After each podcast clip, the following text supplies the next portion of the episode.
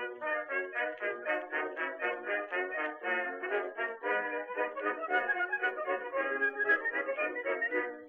to mighty London came an Irishman one day. As the streets are paved with gold, sure everyone was gay. Singing songs of Piccadilly, friend and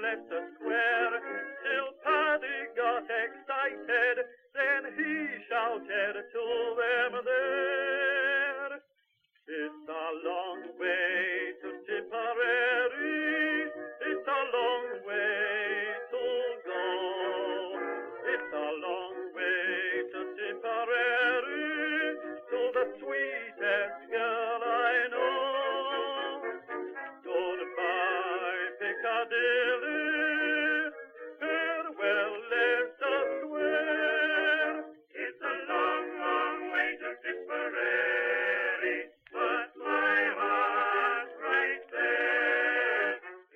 Esto es Blistocast. No es pero casi. 1975. Johannesburgo, Sudáfrica.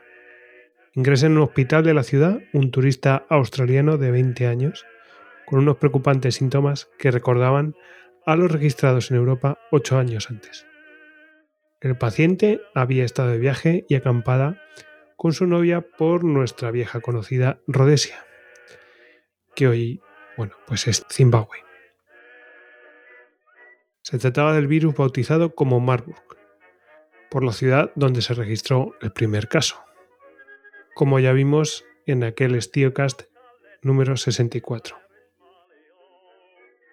La joven de 19 años, novia de este turista australiano de 20, y una enfermera también de 20 años, que los atendió en el hospital, se contagiaron.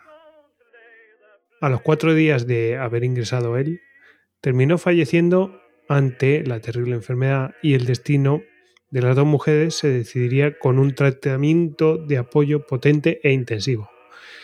Y finalmente, pues sobrevivieron. 1980. Nzoya, Kenia.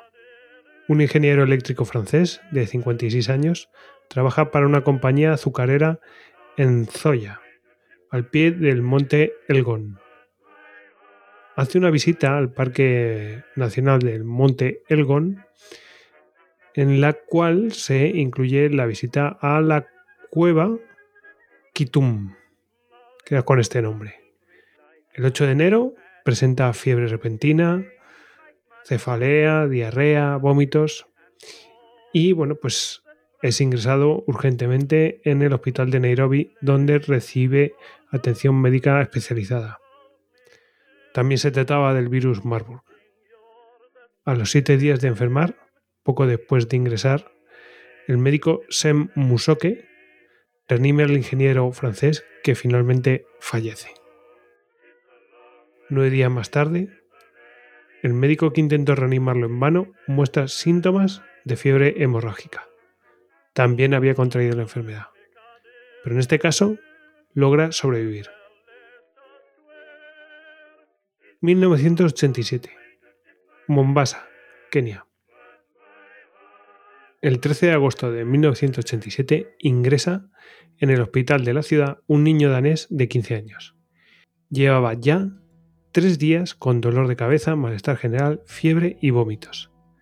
Había visitado 11 días antes la cueva de Kitum, en el Parque Nacional Monte Elgon.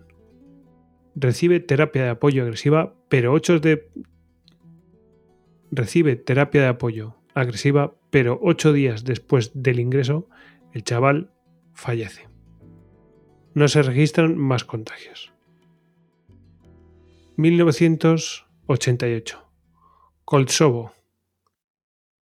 URSS.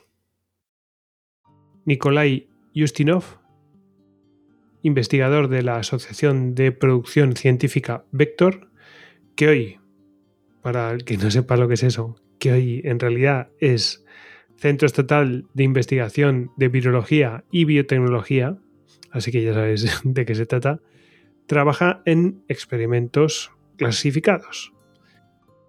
Bueno, pues trabajando se pincha accidentalmente en el laboratorio con una jeringuilla que se había usado para inocular cobayas.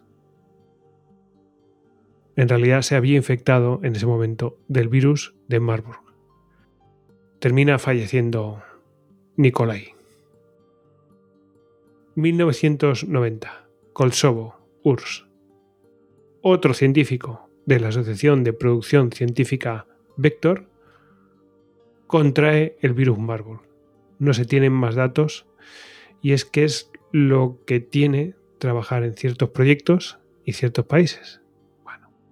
Con los años sabremos qué pasó, cuál fue el destino. 1998. Durba. República Democrática del Congo. Mina de oro de Gorumba, en Durba, al noroeste del país, varios obreros presentan el cuadro clínico del virus de Marburg. Algunos familiares que habían participado directamente en el cuidado de los pacientes se contagian. Así que pronto aparecen más casos en la cercana aldea de Quatsa. Así los casos fueron creciendo en el tiempo hasta el año 2000 y hasta la espantosa cifra de 154 contagios, que parecieran ser pocos para tantos años de, brote. Pero fijaos, antes estábamos hablando de muy pocos casos y ahora estamos hablando de 154.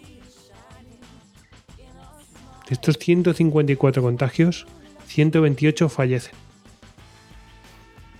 Finalmente, se toman acciones drásticas.